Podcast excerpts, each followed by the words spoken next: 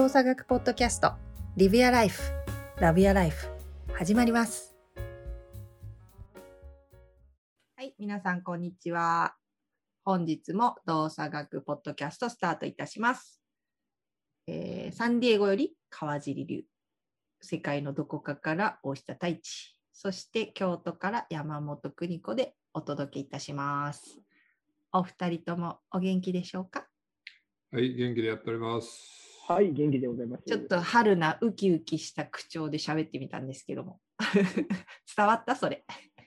それはあんまり伝わらず、あれ？おかしいそうそうそうですね。僕もあんまり。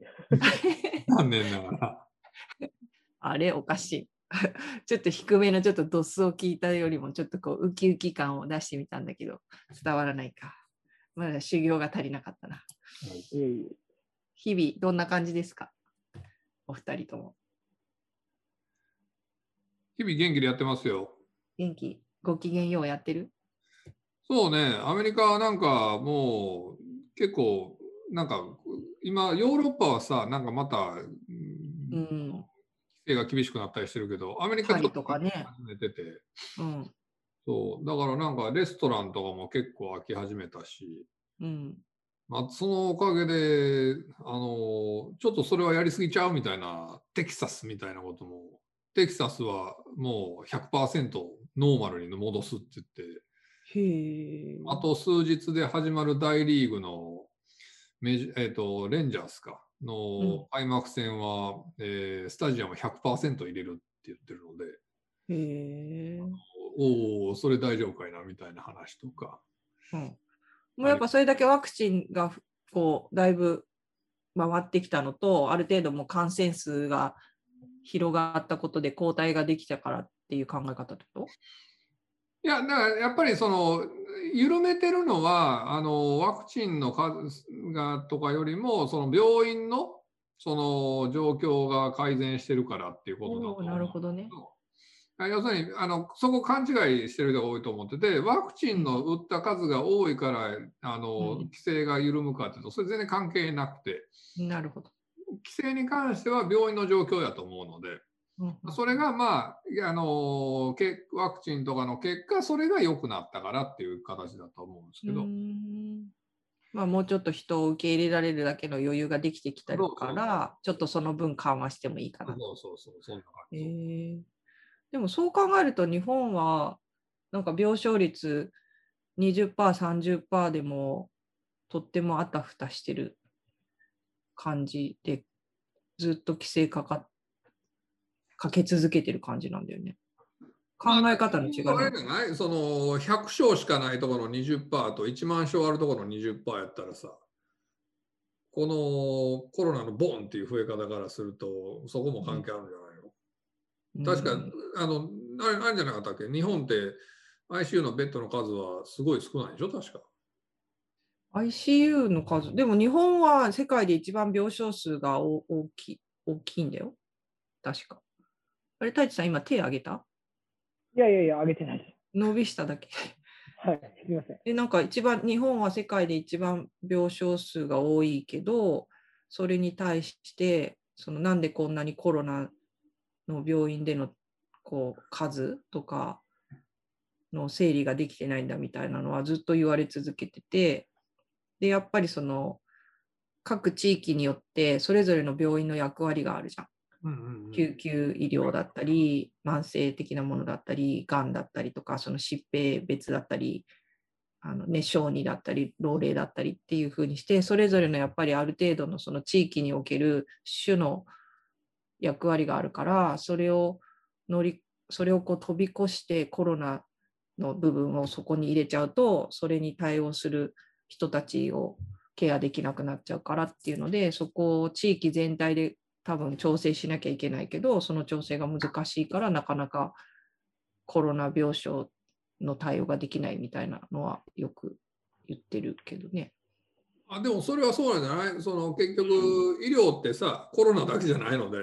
うん、そうそその他の全ての要素があってそれを全部犠牲にしてもコロナだけやっていいんやったうん。らそうやるけどさ、そうじゃなかそういうことはできないわけであってう。うんだから結局今回の件っていうのはあのそれぞれの国の持ってるなんていうか医療システムの脆弱性の部分を浮き彫りに、うん、そうだね。姿が見えた感じはあるよね。うんアメリカなんていうのはもう本当にないのもう基本みんな行かないもんね病院にね。うん。あまあまあ、だって保険がなかったらそもそも行かないから。そうっていうことだだからアメリカで結局その貧困層とかの住んでるところとか、要するに居住区によってもう全然違うから感染率が。うん、うんまあそうだね。お金持ちがいるところっていうのはちょっと調子悪くても病院行くけどそうじゃないとこってもう全然行かないから、うんこうなってくるとで家族全員でまたバッて広がってそういう人たちでは働かなあかんかったりとか、エッセンシャルやったりするのでっていうのでそこはすごいもうもう顕著にそれは出てるからうん、そうだね。その辺はあるよね。やっぱりそう考えると日本は素晴らしいな。基本国民皆保険で。いや本当ねあのそこはねあのいろんな文句あると思うけどうん、めちゃくちゃ素晴らしいと思うでいや、本当だよ。病院なんてまず行かないけど、でも行けるっていうそのチョイスがあるっていうのは本当に素晴らしいなと思本当その何かあったら病院に行けるっていう安心感があるというのは、社会で生活する上においてものすごい大事なことだと思うしそれはね本当本当すごいことやと思う。う。そうね。そう思うわ。ということで、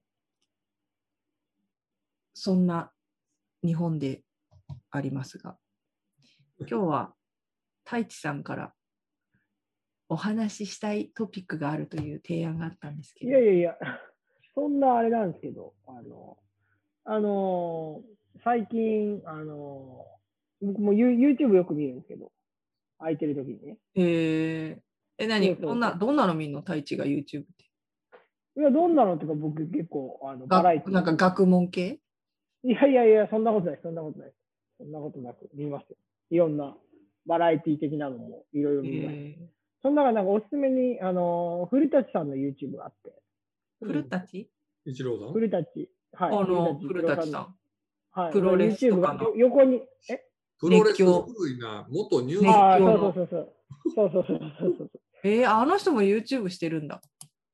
いや YouTube してんのか、古舘さんがまあ喋ってるうん YouTube があって、あなんかそれがなんか急におすすめに上がったんで、まあひうん。見たんで、見てたんですね。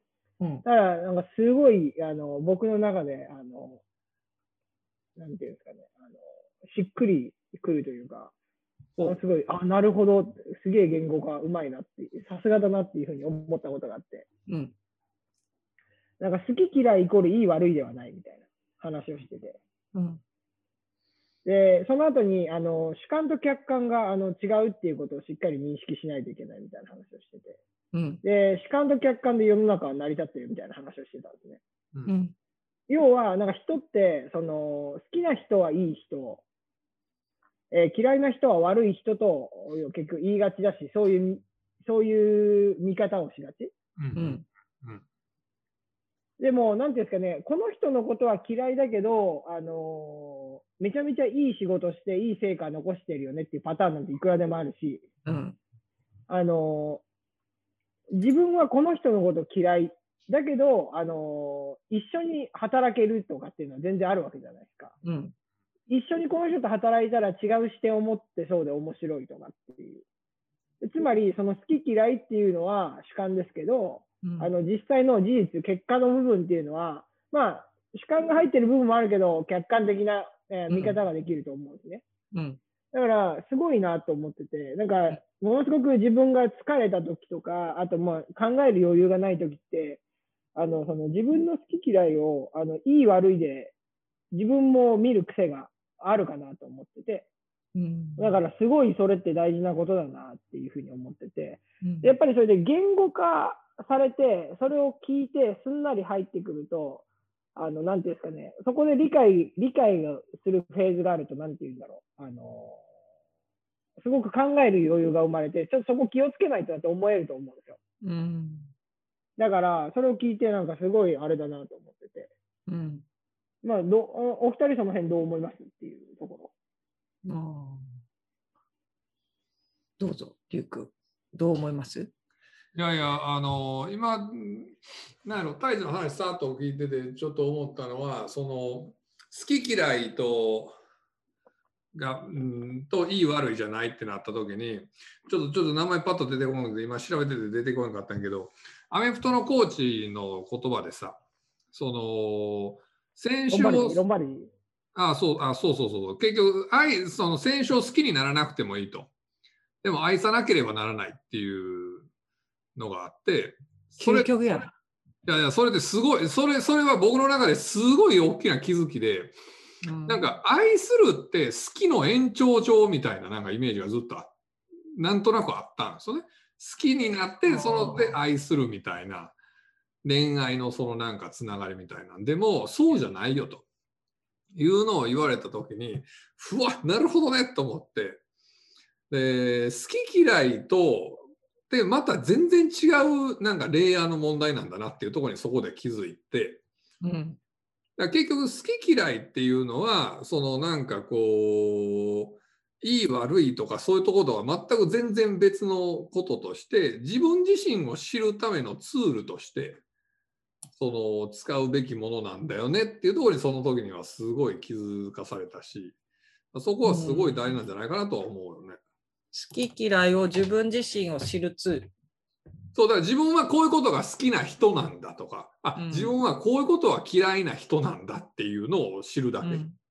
うんうん。それは別にいい意味でも悪いということでも何でもなくて、あ自分はこんなことにワクワクする人なんだとか、うん。俺はこういうことはあまり好きじゃないんだなっていうのを知るというだけ。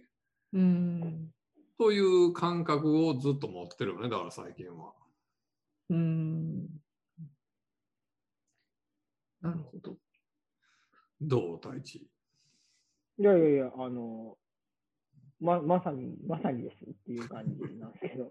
なんかすごい、あの、僕の中では、まあさっきの、今のリュウさんのことも、あ、言ってたこともそうですし、古舘さんがおっしゃってたこともそうなんですけど、なんかものすごいしっくりくる、きたんですよ。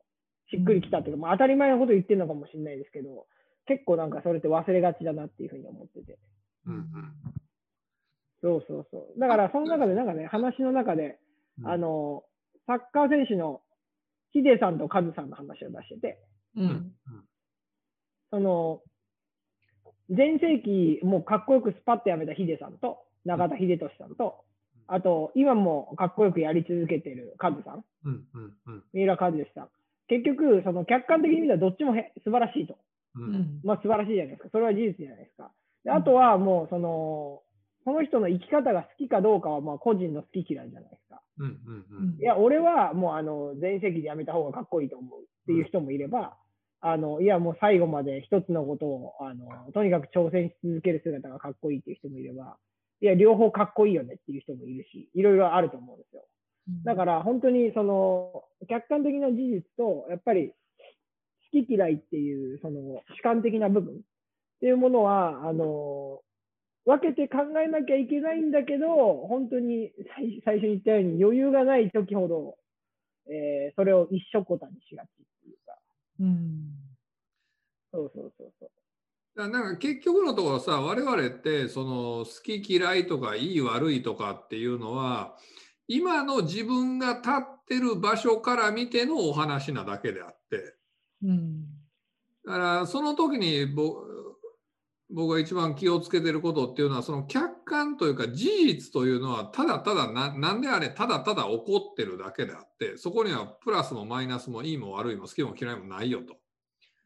うんただそれをいいとか好きとかでとか嫌いとかって思う位置で今自分が見てるだけであって。だからある種本当は何て言うのかなその物事起きている物事は本当の客観というのは何て言うのかなもうただただ何て言うか無として起きるまたは全てにおいてグラデーションであるみたいな。うん。真っ黒から真っ白までぜ常にグラデーションで起きていてそれのどこを自分が見ているかでしかないよねっていうのは気をつけていて、うん。うんか悪いかっていうのはなんで存在するの？いいか悪い、善悪ってこと？グッドとバッドはなんで存在するの？それはその人の立ち位置からそういうふうに見えるんでしょうね。だからその人、だグッドとバッドっていうのは、えーと、結局人の立ち位置が決まらないと出てこないじゃないですか。立ち位置が。えーと、ある自分、自分、ん？自分がどこに、どどそのものの中のどこに自分がスタンドするかが決まるから、それがグッドかバッドかが決まるってこと？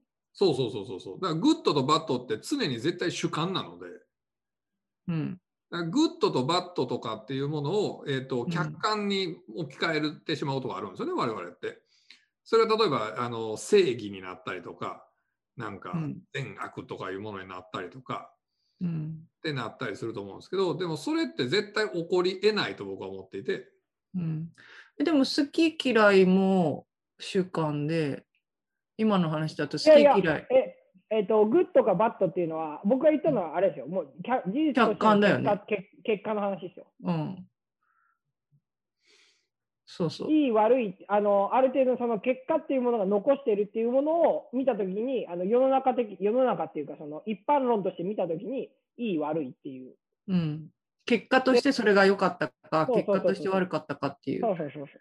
あそこか。あーそうあだから私がした質問は、えっと、太一の今の話とはまたちょっと別のレイヤーのグッドバッドの質問だったから、からそれに対してリュウ君があの答えてくれたのは多分合ってると思うんだけど、太一が言った、その、いいか悪いか、グッドかバッドかっていうのはあくまでも結果として、その人が残したこととか、結果としてその人がやり遂げたこととか、何か出てきたものに対して私たちがそれはいいか悪いかって判断をしてるってことだよね。であと、例えばグループとして、例えばある集団を見たときに、うんうん。あの、好きなもの同士が集まってるのがいい集団ってわけじゃなくて、うんあの自分にとってあの別に嫌いな人が集まってもトータル的に見たらあの、えーいいグループなんていくらでいい集団なんていくらでもあるわけじゃないですか、ううんん。そういう意味での話ですね、うん。まあ、ちょっとあのまさにあの、えーその一つのものを見たときにそれがいい悪いっていう視点で見たらもう主観だと思うとまさにね、うんうんううんんなんでちょっと言い方が悪かったかもしれないんですけど、うんあのそういう意味合いです。そでそのだからうん。客観的に見たグッドとバッドは何で存在するの？なんで存在するかっていうかどうどうやって判断するかってこと？グッドバッド。あまあそれもそうだし、そこはだからいろんな切り取り方視点によってそれがあることによって私たちが基準が持てるから？グッドとバッドっていう。その結果を見てそのそのグッドな結果なのかバッドな結果なのかグッドな、えー状態なのかバッドな状態なのかっていう判断基準を持つことで何が変わるの？何が生まれるの？なんで私たちグッドバッドをつけるんだろう？ってなんか今話聞いてて思っちゃった。すべてグッドじゃいけないの？いやだからそう その全てグッドで。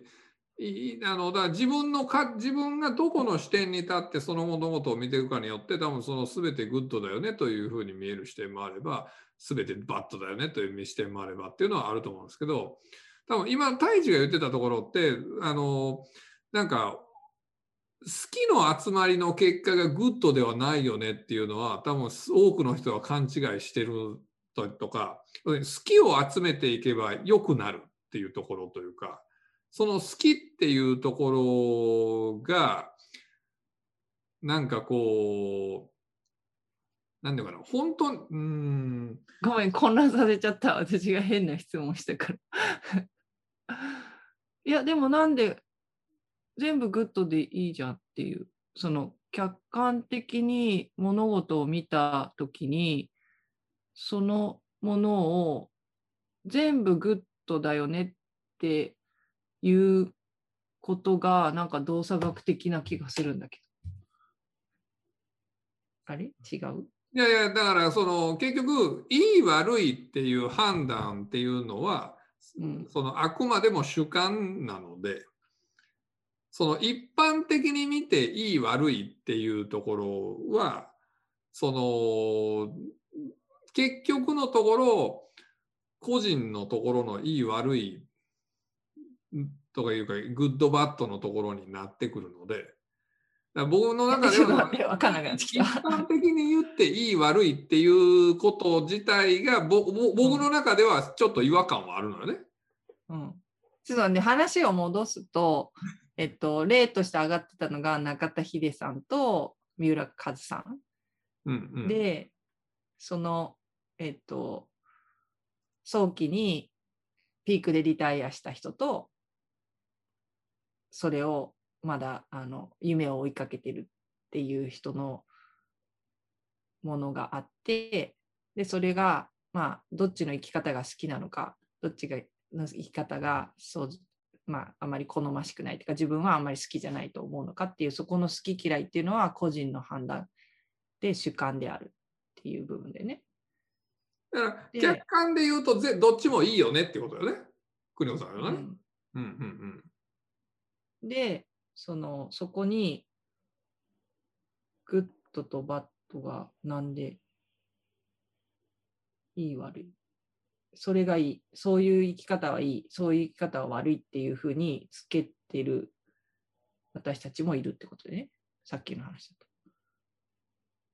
だからそんな生き方をしている人は、あ、そういう生き方をしている人は私は好きで、そういう生き方をしている人はいいよねっていう。でそういう生き方をしてる人はあんまり好きじゃないから、そういう生き方ってなんかバッドだよねみたいな風に判断しがちだっていう話のスタートだよね。あれ？合ってる？うん。太一さん。いや、いや、あーそうですね。すみません。あの、僕もちょっと混乱してきましたね。えっとね、うんなんかそれぐらい多分このグッドバッドと好き嫌いってすごくこう微妙なライン上にいるんだなって今話をしてて思った。いや、そうですね。僕がね、グッドとバッドっていうのがいけなかったかもしれない。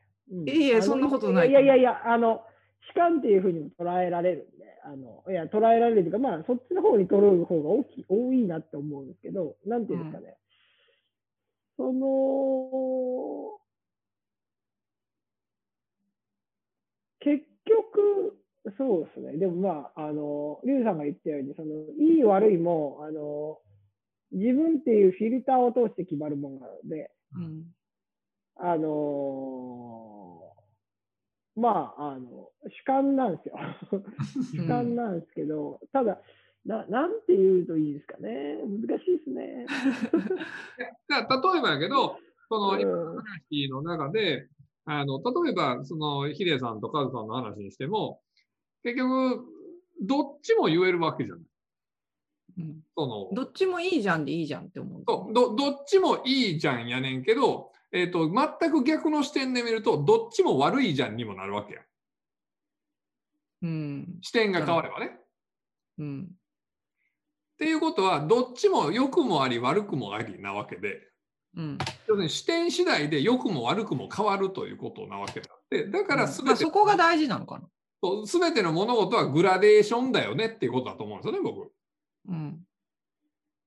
で、それを自分がどの視点で見るのかによって、いい部分とか素晴らしいなと思えるのか、それをないいやおかしいなと思えるのかによって、で人っていうのはダメだというふうに自分がこう判断をしたものに対して、なんやろ嫌いってなりやすいというか、うんうん。というふうに思っていて、だからそうなると世の中において自分の中で好きと嫌いみたいなのが生まれるんや。けども、それは、えー、と何かというと自分の価値を自分がそういうのが好みだということ。自分はそういうのにワクワクするよねと。か自分はそういうのは嫌いだよね。っていうこと。を自分を知るための方法なだけであってうん。その対象のものに対がダメだということにはならないってこと。人を判断するものではなくて、それを通して自分自身の大事なものが何かっていうものを知る、一つの入り口であるっていうことね、そうそうそうそうそうそううん。太一なんか思いついた？いや、あのね、あの思いつかない。思いつかないね。うん、いや、うん、そういやそうそうそうそう。おいや、ルーさん、もうまさになーと思いながらずっと聞いてましたけど。うん、そうそうそう。ちょっとね、うん。なんかでも今のりゅうくんのと話の途中でパッて浮かんだのがその例えば誰かが自分がこうなんかうって思うような行動をするとするじゃん。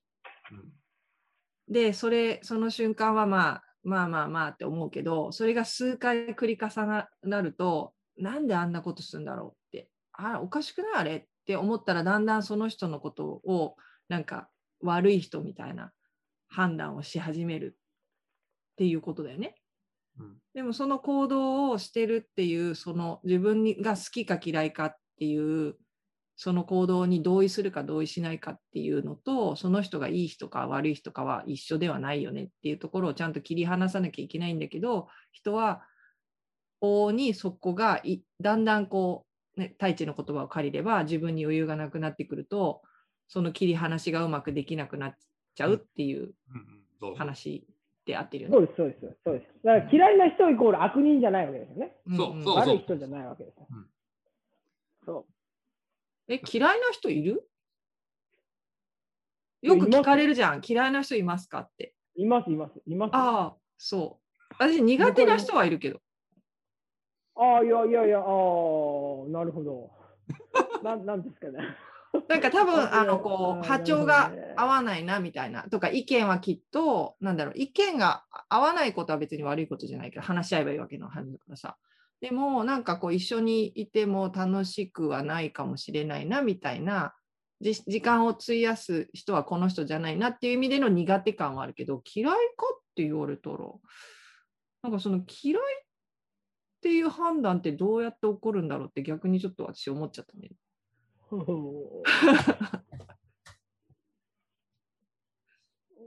そうですね。難しい。まあ、そうですね。まあ、でも僕はいますね。あの、嫌いな人はいます。はい苦手じゃないですね。それはもう苦手じゃない。はっきり、はっきりと、はっきりと嫌いって言える人はいます。なるほど。え、はい嫌いと思う要素っていうのは何？自分にとってやっぱりすごい違和感が大きくなってくるとその嫌い感に上がっていくの？そうですね。なんかその苦手とか嫌いっていうのを深く考えたことはないですけど、うん。あの感覚として今そう出てくる国そう、邦子さんの話を聞いてて、うん、苦手か嫌いか、うん、嫌いだなってなります。あそうなんだ。ああなります、なります。あの全然いますね。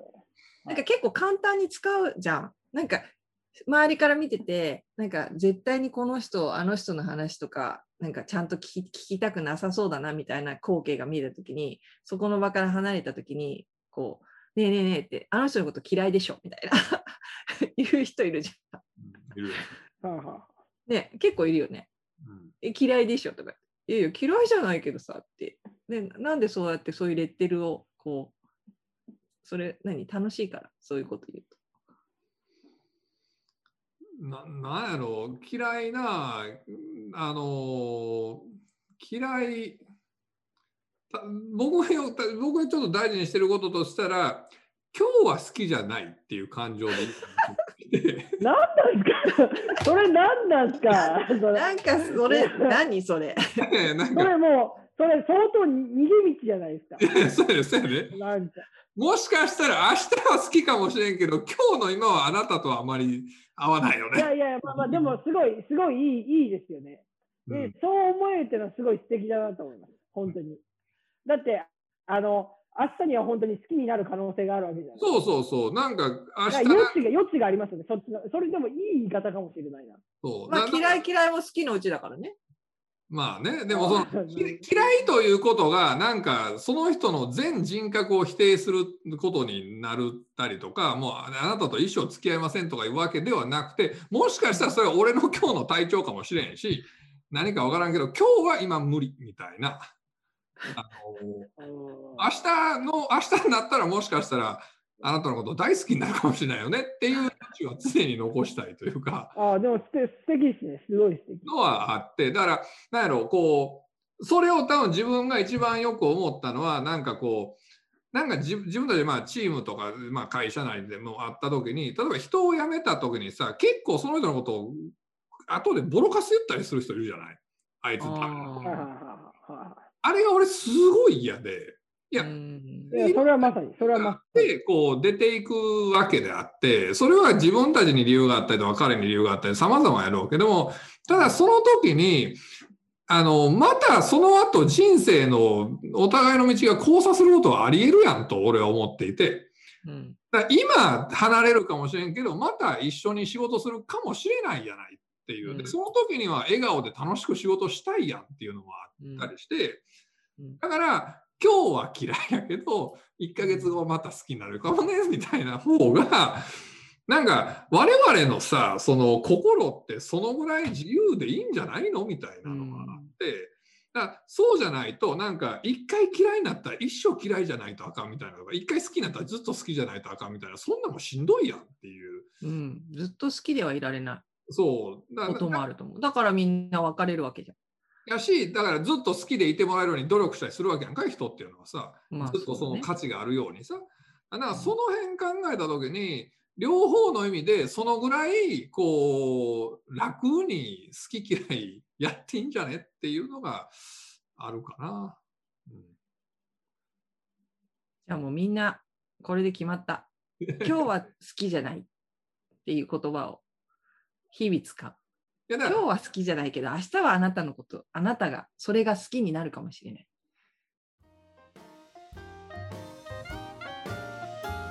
今日もありがとうございました。また次回。Live Your Life